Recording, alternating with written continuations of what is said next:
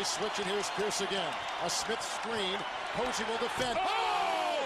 LeBron James with no regard for human life. Boston only has a one-point lead. Greer's putting the ball on a play. He gets it out deep and Havlicek steals it. Over to Sam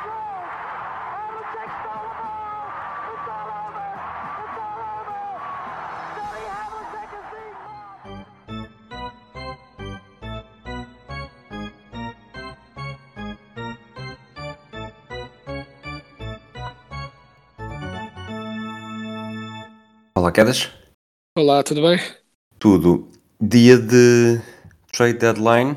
Muitas segundas eh, escolhas, escolhas de segunda ronda a serem trocadas. Nós estamos a gravar um bocadinho mais tarde do que é comum. Eh, não sei até que ponto é que tu também já trocaste a tua saúde por escolhas de segunda ronda. Epá, neste momento trocava de bom grado 5 escolhas de segunda ronda por, por, por- para poder deixar de estar a tossir e com a garganta inflamada. Pronto, isto sabes que isto é. é, que se- sempre, sempre nos disseram que prestar demasiada atenção à NBA nos faz mal à saúde. Nunca pensei que fosse tão literal, mas neste momento está a ser. Vamos então fazer uma ronda não muito duradoura sobre o que se tem passado nos últimos dias. Depois, no final, obviamente, falamos também um bocadinho sobre o que se passou com o LeBron James.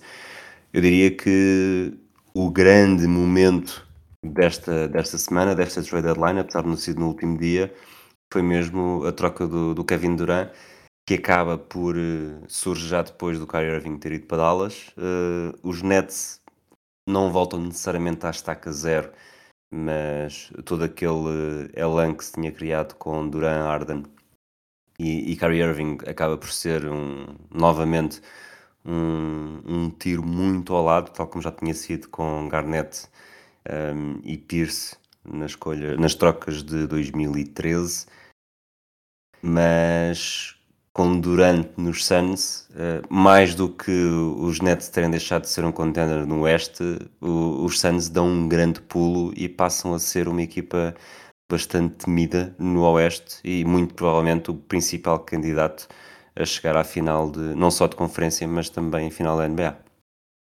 Sim, eu acho que sim. Tipo, eu diria que antes destas trocas, eh, se eu tivesse de apontar um grande candidato este ano, o Oeste está assim um bocadinho mais estranho, eh, mas um bocadinho mais equilibrado, às vezes pelo bom, às vezes pelo mau. Mas eu diria que só os Nuggets estavam a conseguir alguma separação em relação às outras equipas do Oeste. Eh, e se podíamos dizer antes que havia no lado de este claramente os Bucks, claramente os Celtics candidatos à final. Do lado do Oeste tínhamos claramente os Nuggets e um bocado depois o resto, porque todas as outras candidaturas tinham tipo algumas falhas. Neste momento, os Suns, acho que claramente, mais uma vez, isto não, nada disto garante o que quer que seja, mas tornam-se claramente um dos dois grandes candidatos a, a sair do Oeste eh, este ano, pronto, com esta troca, porque a equipa fica sem dúvida eh, mais leve de opções a nível de rotação, portanto, qualquer lesão vai ter ainda mais impacto, mas é o risco que se toma para, para se conseguir estrelas deste calibre, faz parte. Olhando mesmo já para playoffs, eu estou disposto a meter aqui a cabeça na guilhotina e dizer que os Suns vão ser campeões. E com esse título eh, temos provavelmente Kevin Durant ter muito mais mérito. Não digo mais mérito, mais reconhecimento do que teve com os títulos em Golden State. E também aquilo que já tínhamos falado aqui há dois anos, quando na final com os Bucks, que Chris Paul estava prestes a ganhar um título que provavelmente a carreira merecia, numa segunda fase da carreira que muitas pessoas achavam que não poderia acontecer. Basta ver que os moldes da sua troca com o Russell Westbrook aqui há uns anos e provavelmente temos aqui Kevin Durant e Chris Paul a conseguir os melhores momentos da carreira com Devin Booker e o próprio DeAndre Ayton eh, a aproveitar também para, para aquilo que poderão ser uns próximos anos já em algum decréscimo, sobretudo tendo em conta que Durant e e Chris Paul não vão durar para sempre. Ah, sim, isto é claramente um, pronto, um all-in move, né? Tipo, eles querem ganhar agora e têm a noção que vão estar na contenda dois, um, dois, três anos, talvez, e depois vai ser eh, total rebuild, muito provavelmente. o que aliás torna as piques que, que os Nets conseguiram muito valiosas, uh, principalmente considerando que, se não me engano, não têm qualquer restrição, elas não têm qualquer limitação, um, e a pique de 2023 não há de ser especialmente forte, mas 2025, 2007, 2009 e a swap de 2028 podem vir a ser belíssimas piques para Brooklyn, e Brooklyn que tinha e, é, hipotecado por completo uh, as suas escolhas de draft para ter a equipa que, que tiveram, que não resultou, agora tem uma equipa mais jovem, uh, com algum potencial de alguns jogadores ali para que pelo menos são jogadores de rotação interessantes e muitas piques para o futuro. Vamos falar do outro jogador que saiu dos Nets nos últimos dias, o Kyrie Irving. A carreira dele começou em Cleveland. Quando sai de Cleveland, o retorno dos, dos Cavs, uh, o Isaiah Thomas, que acaba por não dar grande coisa. A escolha que acaba por se tornar no Colin Sexton, que também já nem sequer está uh, nos Cavaliers. Portanto, eu diria que deixou um, um primeiro rastro de destruição, pegada de destruição para trás. Uh, sai dos Celtics a troco de nada e agora sai dos Nets, deixando os Nets, obviamente, também nesta fase de muita expectativa. Houve muita expectativa, mas agora, claramente, mais uma vez, saiu ao lado. Em Dallas, é um bocadinho um desastre à beira de acontecer mais tarde ou mais cedo também. Não sei se concordas. Eu acho que com o Kyrie a questão é sempre a mesma. Um, a questão, é, a questão é sempre a mesma e é, sempre, e é especialmente frustrante por causa disso. Porque a nível de fit em jogo, em campo, não é mau. Uh, o Kyrie Irving é especialmente bom como segunda estrela. Joga melhor do que. Há muito aquela conversa do ah, precisa ter bola, precisa ter bola. Não é necessariamente verdade. Ele já teve vários ótimos momentos a jogar off-ball. A nível ofensivo, uh, ótimo a nível defensivo, o Kyrie até é melhor do que às vezes uh, pensaríamos que fosse. Ele, quando quer, quando lhe apetece, até é um defensor bastante sólido. Tirando aquela série com os Bucks, uh, a última série foi... com os Celtics, em que de repente acha que consegue uh, ou, ou, quer defender o, o Giannis. Sim, daí o quando quer, né? tipo, pronto, quando Mas aí quis, não é? Aí quis, quis ter mais olhos que barriga até. Exato. Mas, ou seja, se olhássemos para isto do ponto de vista completamente frio, de é, números, de como é que ele faz, como é que se encaixa, de que modo é que o jogo dele se adapta, perfeito. Não vejo qualquer problema e acho que os Dallas estão automaticamente muito mais fortes. O problema é o resto. O problema é sempre o resto. Uh, porque nunca sabemos com o Kyrie, e esta época só provou mais uma vez, que nunca sabemos quando é que vai ser o próximo problema. Uh, sabemos que vai acontecer. Sabemos que vai acontecer. Sabemos é quando.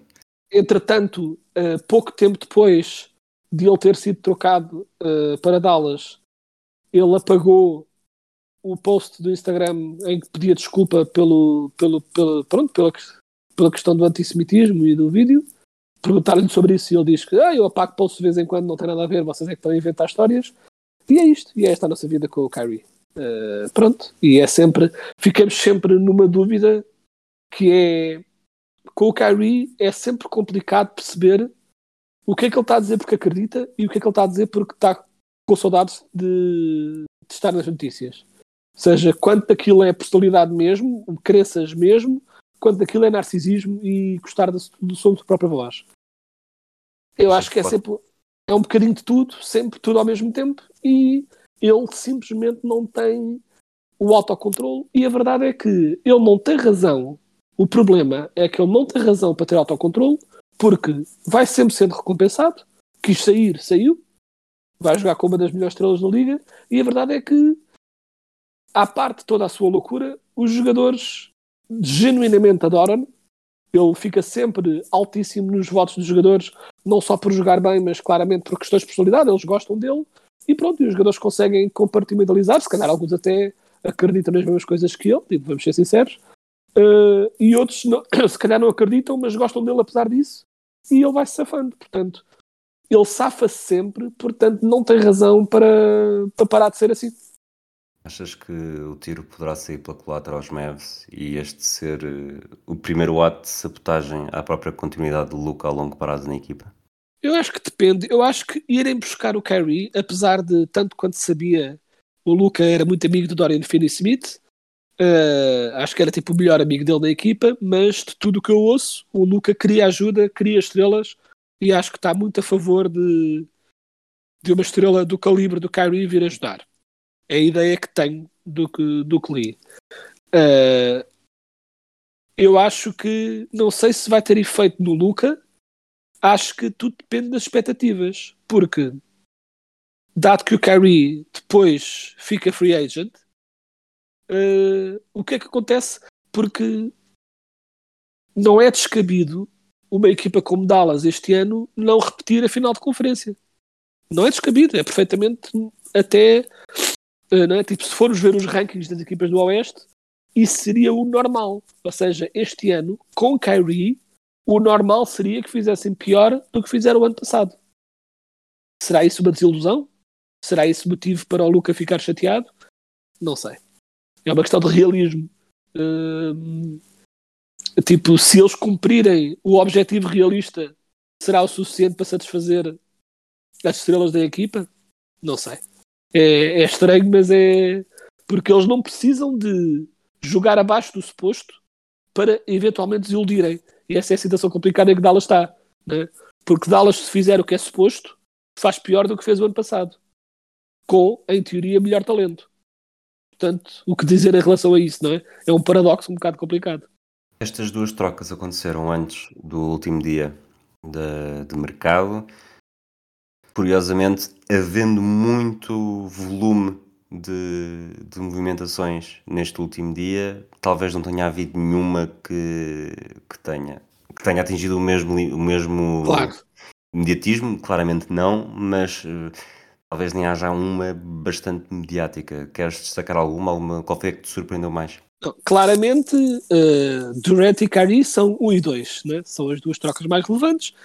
Uh, essas claramente lideram a coisa. Eu diria a seguir que uh, a troca, a mega troca dos Lakers também é bastante relevante, não é? Tipo, também é assim, não tem o mesmo nível de talento envolvido, mas é bombástica QB. Eles lá, lá mandaram o Westbrook embora, que vai para o Utah, um, e o Mike Conley vai para Minnesota e fica com o D'Angelo Russell, Malik Beasley e Jared Vanderbilt, que francamente são três jogadores que eu vejo a, a resultarem muito bem uh, na, na equipa dos Lakers.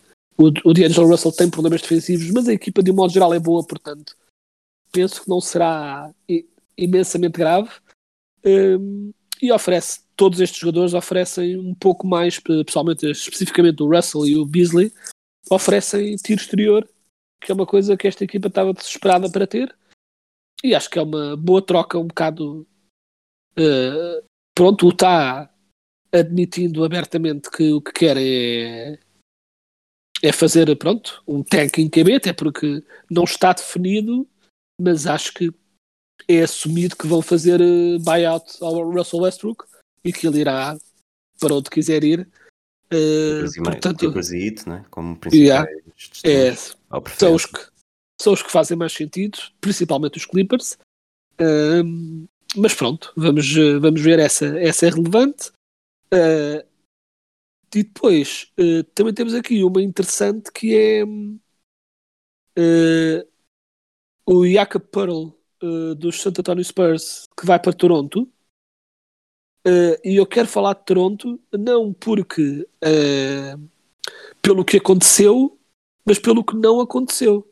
Porque era assumidíssimo e há relatos de que quase muitas equipas estiveram desesperadamente a tentar consegui-lo mas era quase assumido que o Oji Anunobi estava de saída e que principalmente depois da contratação do Durant todas as equipas do Oeste queriam o Anunobi ou o Anunobi ou Michael Bridges queriam tipo roubar o Michael Bridges aos Nets logo acabado de chegar ou seja, todos queriam um desses dois uh, e o Michael Bridges ficou nos Nets e o Anunobi não saiu ou seja, eu diria que para além das grandes, a maior troca foi a que não, se, a que não aconteceu, chamemos assim. Antecipaste uma resposta à, à, minha pergunta seguinte, mas eh, então, das que aconteceram neste último dia, o que é que te chama mais a atenção? Obviamente, obviamente o, o Bamba, não é? Uh, sim. Uh, uma troca nos teus Magic. Uh, pronto, nós vamos uh, oferecer mais um uh, poste estrela aos Lakers, ou então não. Exato. Depois, de, oh. depois do cheque do White Howard, uh, é quase, quase igual. Mobamba, quase igual. e ficamos com uma pique de segunda ronda e o Patrick Beverly, mas o Patrick Beverly é basicamente assumido que também vamos pronto, que vamos uh, fazer buyout e que ele vai poder ir para onde quiser. É assumido que é isso que vai acontecer. Uh, uma que eu achei interessante foi também, por toda uma série de razões, uma troca a três entre Memphis, Clippers e Houston, em que os Clippers ficam com Eric Gordon, o Memphis fica com o Luke Kennard, que é um jogador interessante naquela, naquela equipa, e depois Houston volta a ficar com o John Wall, o que é completamente surreal. Tipo, depois disto tudo, o John Wall volta a Houston, presumo que para haver um buyout, mas neste, nesta altura já nem digo nada, já nem sei.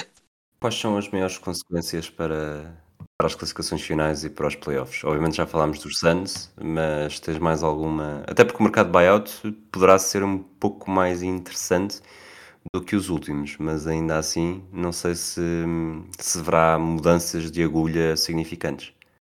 Uh, sim, já agora deve só ser dito também que tínhamos esquecido de falar de uma interessante, uh, uma troca, uh, neste caso a quatro, com muita coisa aí para muitos lados, mas os, os Warriors voltaram a ir buscar o Gary Payton segundo e Atlanta ficou com o Sadiq Bey e Detroit ficou com o James Wiseman uh, com Portland a ficar com o Kevin Knox e uma série de, mais uma vez, o clássico pacote de 5 picos de segunda. Uh, era a tendência na temporada. Uh, mas é interessante aqui, pronto, muita gente a pensar como é que, pronto, como é que os, os Warriors desistiram dele desta forma, depois de tanta coisa, e basicamente a ideia que dá é que desistiram por causa de puramente questões de dinheiro, porque eles já estão a pagar multas atrás de multas por causa do cap, e o Wiseman é rookie, tem um salário bastante alto para um jogador acabado que basicamente não joga e eles basicamente queriam só livrar de, dessa bomba. Em relação a mudanças, uh, pronto, na, classificação, eu diria que a mais relevante, as mais impactantes, é mesmo as duas equipas que estão 30 a 26, né? Mavericks em quarto, uh, Suns em quinto, em que ambas claramente estão na calha para subir. Duvido que cheguem a tempo de apanhar os Nuggets para lhes tirar o primeiro lugar, mas quem sabe.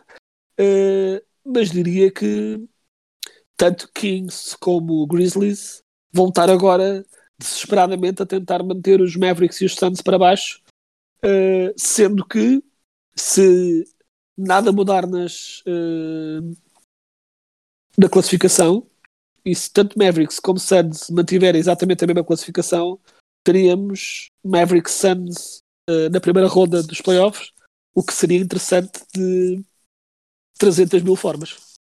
Harry tipo, contra Durant, basicamente, não é? E Luca contra Booker, não é? Luca contra Suns outra vez, ou seja, seria a vingança e com um toque extra de Durant e Kyrie. Seria fascinante. Mas acho que estas duas são. Há muito forte possibilidade de subirem uh, por causa disto. De resto, não vejo assim diferenças de maior a nível de, do impacto das trocas, a não ser, claro, os Nets deverão quebrar um bocado.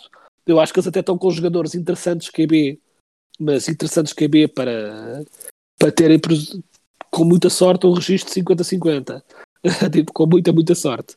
Eh, como estão com um registro positivo, pode ser que se se mantiverem no 50-50 conseguiu tipo, manter-se bem, mas eles devem descer e devem terminar alguns no play-in, digo eu, um, até porque tem ali outras equipas bastante perto, uh, pessoalmente o Heat. Uh, pronto, e acho que os Nets deverão descer um bocado. Não acho que deixam para fora do play-in, mas uh, descer devem descer. E os Lakers? O que é que te apraz dizer? Já disseste que, que são três jogadores que poderão, poderão acrescentar à equipa, concordo contigo, acho que os Lakers estão melhores. Uh, mas ao mesmo tempo, provavelmente o melhor, vamos dizer o segundo melhor jogador dos Lakers neste momento, parece cada vez mais apagado. Anthony Davis, não sei se é necessariamente uma coisa de comportamento, se é de motivação, mas a luta pelos playoffs, pelo menos pelo play-in, está bastante ao alcance. Estão, neste momento estou com dois jogos de atraso. O LeBron James provavelmente já não está tão afetado, não é tão afetado, mas tão uh, concentrado em bater o recorde, o recorde já está feito, podemos falar disso um bocadinho mais à frente, mas a verdade é que o Anthony Davis parece desligado desta realidade. Uh, sim, sem dúvida. Uh, eu acho que os Lakers têm, obviamente, perfeitas possibilidades de chegarem pelo menos aos playoffs e depois a partir de, uh, aos play, ao play-in e depois a partir daí, quem sabe, não é? com aquele nível de talento, quem sabe. Mas o Anthony Davis anda de facto muito apagado e de facto parece mental. Exatamente o que é que aconteceu e em que moldes, não sei, mas parece mental. E tanto que, e até podemos quase que dá para colar os dois temas, mas uh, que certamente não te passou ao lado, uh, tanto que se tornou viral a reação do Anthony Davis quando, quando o LeBron marcou o sexto, que, pronto, que o fez superar uh, pronto, o recorde do Karim Abdul-Jabbar e toda a gente festejou, toda a gente saltou e o Anthony Davis estava com uma cara de como se tivesse roubado o brinquedo no recreio. E foi completamente surreal e tanto quando sei ainda não há uma resposta em relação ao que é que se passou aí. O que é que prevês que possa acontecer com, com o Anthony Davis? Achas que esta, estas mudanças poderão fazer, até porque lá está, Russell Westbrook saiu, achas que estas mudanças poderão dar um novo ímpeto uh, aos Lakers e ao próprio Anthony Davis? Ou isto provavelmente é uma coisa que já está demasiado torta para ser uh, endireitada? É, eu como não sei exatamente o que raio se passa, é difícil especular. Eu acho que é possível que seja só um período de moodiness e o Anthony Davis é conhecido por ter assim os seus períodos de não instabilidade emocional no sentido clínico da coisa, mas de ser dado a, a mudanças de humores aqui e ali.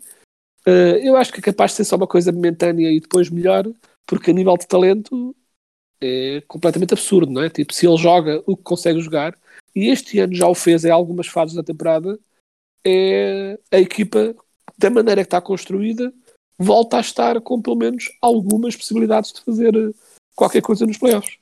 Se ele acordar, eu acho que os Lakers até poderão ser uma, vamos dizer, uma boa ameaça para uma surpresa, não para chegar muito longe. Concentremos então no, no LeBron James. Eu acho que lá está, bateu o recorde do Karim Abdul-Jabbar, jogador com mais pontos na história da liga. Não estou a ver ninguém que o possa vir a bater nos próximos 20 anos sequer. E, e acho que este acaba por ser mais um exemplo, mais um fator para o legado do LeBron James, que neste momento podes achar polémico ou não, mas vou dizê-lo, podes comentar. Uh, pode não ser o melhor jogador na história da NBA, mas para mim uh, já tem. Bom, eu próprio estou a, estou a fazer advogado de diabo no ao mesmo tempo, mas tem a melhor carreira na história da NBA. Obviamente não tem os mesmos títulos que o Bill Russell, não tem o mesmo elan que o Michael Jordan, mas a sua regularidade e longevidade e sempre a um nível tão alto, com tantas finais, com quatro títulos, títulos em três equipas diferentes, uh, fazem dele um jogador que é que dificilmente poderemos ter uh, outra carreira assim. Sim, eu acho que é, é interessante o modo como pões, porque de facto, quando dizes quem é o melhor de sempre, é sempre um misto uh, de muita coisa, não é? É um misto de vários fatores. E alguns fatores são mais importantes para uns, outros mais para outros. Uh, por exemplo, muitos dos que viram, dos mais veteranos uh, fãs da NBA, que viram o Wilt a jogar, o Wilt Chamberlain, dizem que ele era claramente o melhor, não obstante a falta de, de títulos né? e a falta de vitórias. Uh, e há toda uma série de razões, desde talento puro uh, a coisas que conseguiu fazer na carreira da NBA. Um, eu também próprio, quando, quando perguntam uh, quem é que eu acho o melhor de sempre, como é que eu faço os rankings, é um combo de tudo. É um misto de carreira com talento, com um, uma qualquer coisa que em mim me diz acho este melhor que o outro. E de facto, retirando todos os outros fatores e olhando puramente só para carreira, puramente carreira, é muito. Não acho descabido dizer que o LeBron tem a melhor carreira pela longevidade, porque é de facto levemente surreal o que ele está a fazer esta temporada e que deve ser dito uh, antes que as pessoas comecem a dizer ah, como eles estão a perder, ele está só a marcar pontos. Uh, e são, não é, que, que, os americanos costumam dizer empty calories, não é? Calorias vazias. Tipo, não é de todo o caso. Uh, a equipa do, as equipas do, do LeBron, se fores ver os, os plus-minus este ano de, dos Lakers, com LeBron e sem LeBron, é uma vasta diferença positiva para LeBron. Ou seja, a equipa está a perder muitos jogos porque não aguenta os minutos sem ele e os jogos sem ele. Uh, não por culpa dele. Não é, tipo, não é só o LeBron a tentar quebrar o recorde de pontos e a equipa a sofrer, entre aspas, por causa disso. De todo, a equipa tem plus-minus uh, positivo com o LeBron em campo e negativo com ele fora. E como tal, e mesmo numa altura em que já quase seria uh, desculpável que ele tivesse mais preocupado só em marcar pontos e pronto, porque já estava numa fase, entre aspas, descendente da carreira. Mas essa é a questão, ele não está numa fase descendente da carreira. Não é a mesma coisa. Está descendente, sim, mas não está nessa fase de veterano que só quer uh, fazer mais uns jogos para, para se manter uh, fresco e dizer que continua a jogar no NBA. Não, ele continua a ser um jogador super relevante, super perigoso e que absolutamente ninguém quer apanhar pela frente nos playoffs. Está aqui a ver, ele está com média de. Ele fez quatro vezes na carreira, conseguiu uma média de pontos de 30 ou, ou superior. Em 2005, 2006, 31.4. Em 2007, 2008, 30 certinhos. E as últimas duas temporadas, obviamente que só fez 56 eh, jogos na época passada. Este ano está a caminho eh, de mais. E, e isso, eh, estamos na vigésima temporada olha, isto, uh, olha, vi, vi muitos comentários do género que o Ron James chega a este ponto e nunca, nunca foi visto como um verdadeiro shooter. Foi sempre um, um jogador de estilo uh, que a primeira prioridade era passar a bola. Só que ainda assim ele não deixa de ser um, um concretizador fantástico, porque ele de facto, estes 30, 29, 28, 27 pontos por época que ele faz basicamente há 20 anos, eh, acabam por surgir de forma bastante natural. Obviamente que há jogos, eu diria que o primeiro mítico foi aquele eh, em Detroit contra os Pistons que teve, Sem dúvida. teve prolongamento, em que ele de facto consegue uh, apoderar-se completamente do jogo e não dar espaço a mais ninguém. Mas a verdade é que os jogos dele não são necessariamente assim. Ele é um jogador que, que se for preciso, faz 8 pontos por período e, e, chega com 32 pontos e quase não reparamos que ele está de facto a fazer isso tudo. E depois, uh, não é só isso. Olhamos para as médias dele e as assistências, uh, mais de 7 assistências por jogo, mais de 7 ressaltos por jogo. Portanto, até aí uh, parece que é tão completo tão único que de facto é claramente o melhor jogador da NBA da era moderna e aqui era moderna, estou a dizer século XXI. Obviamente, eu acho que quem viu e quem passou por isso e quem, sobretudo quem torcia pelos Bulls, é, é, é, deve ser muito difícil uh, dizer LeBron James em vez de Michael Jordan, e há, não vale a pena estar aqui a, a repassar todos os argumentos de cada lado, mas, mas isto que o LeBron James está a fazer é gostando ou não, e eu na maior parte das vezes não gosto, não deixa de ser uh, fantástico e, e, irrepetível. Acho que é mesmo irrepetível. Não estou a ver. É que não é só é o talento e, e é a capacidade de dominar um jogo e, sobretudo, é a ausência de lesões verdadeiramente significativas que o afastem durante muito tempo. Ele até nisso tem uma regularidade impressionante. Os últimos anos, obviamente, foram um pouco mais moderados, mas ainda assim não, não surgiu nunca uma lesão no momento mais delicado, no momento mais complicado, no momento mais importante para a equipa que disputava verdadeiramente alguma coisa. A primeira época nos Lakers acaba por ser aquela que é mais uh, aquém do, do esperado. A primeira época, não, desculpa, uh, 2020-2021. A primeira época depois do, do título. A primeira época também, de facto, faz, uh, falha muitos jogos, os Lakers falham os playoffs mas ainda assim olhamos para ele, olhamos para os momentos decisivos e parece que é aquele robô, por mais que o tornozelo dobre, por mais que se queixe do ombro, por mais que se queixe dos pés, no final está lá sempre e, e não podemos dizer que há um jogador que não, que não aparece nos momentos importantes, eh, porque de uma forma ou de outra ele está lá sempre. Pá, sim, sem dúvida concordo com tudo o que disseste e acho que a nível de ser irrepetível, o grande problema será sempre que hoje em dia, e pronto, se, também é outra discussão que se pode ter, que é o nível a que se deve fazer isso. Mas hoje em dia vivemos numa era em que as equipas são muito mais cautelosas com gestão de lesões, uh, qualquer lesão, por mais pequena que seja, se não é completamente, se não é totalmente obrigatório o jogador jogar, por norma não joga. Uh, pronto, e vivemos numa era diferente a nível dessa gestão. Portanto, será complicado alguém ter, ter simplesmente o, os números brutos para fazer aquilo tudo. Uh, dito isso, uh, eu acho que o grande objetivo do LeBron a partir de agora é uma coisa que eu, pronto, apercebi-me há uns tempos na internet e agora estou também muito focado em que ele finalmente o consiga, porque ao longo da carreira de LeBron, a média tradicional dele é, ou seja, a, a stat line mais comum para o LeBron é 27, 7 e 7. É a média dele, é a stat line uh, a LeBron. E ele nunca teve exatamente essa setline em jogo nenhum. É a média dele, mas nunca teve exatamente isso em nenhum jogo. Com a quantidade de todos os jogos que ele já fez, ele nunca teve. 1410 na fase regular. Sim, e até já teve alguns jogos. Teve uma vez um jogo em que o jogo já estava perdido, eh, a equipa estava a perder por 5 e era a última posse de bola.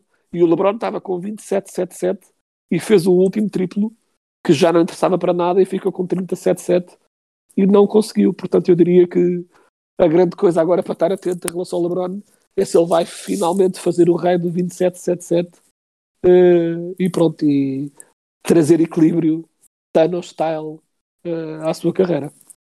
Há de ser no jogo de despedida. Exato. Quedas, obrigado por este teu esforço descomunal e acho que foi perceptível que não estás nos teus. Estás, estás day to day, vamos dizer assim. É isso, peço desculpa pela voz, mas pronto, eu não faço essas. Eu não sou como essas equipas agora que fazem load management. Não, eu jogo. Eu jogo. Isto, isto foi o meu flu game. Foi o meu flu game, foi, foi este podcast. Voltamos em breve. Obrigado a todos aqueles que nos ouviram. E até lá.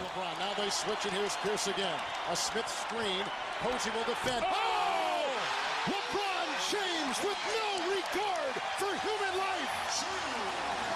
Boston only has a one-point lead. Greer's putting the ball on a play. He gets it out deep, and Havlicek steals it.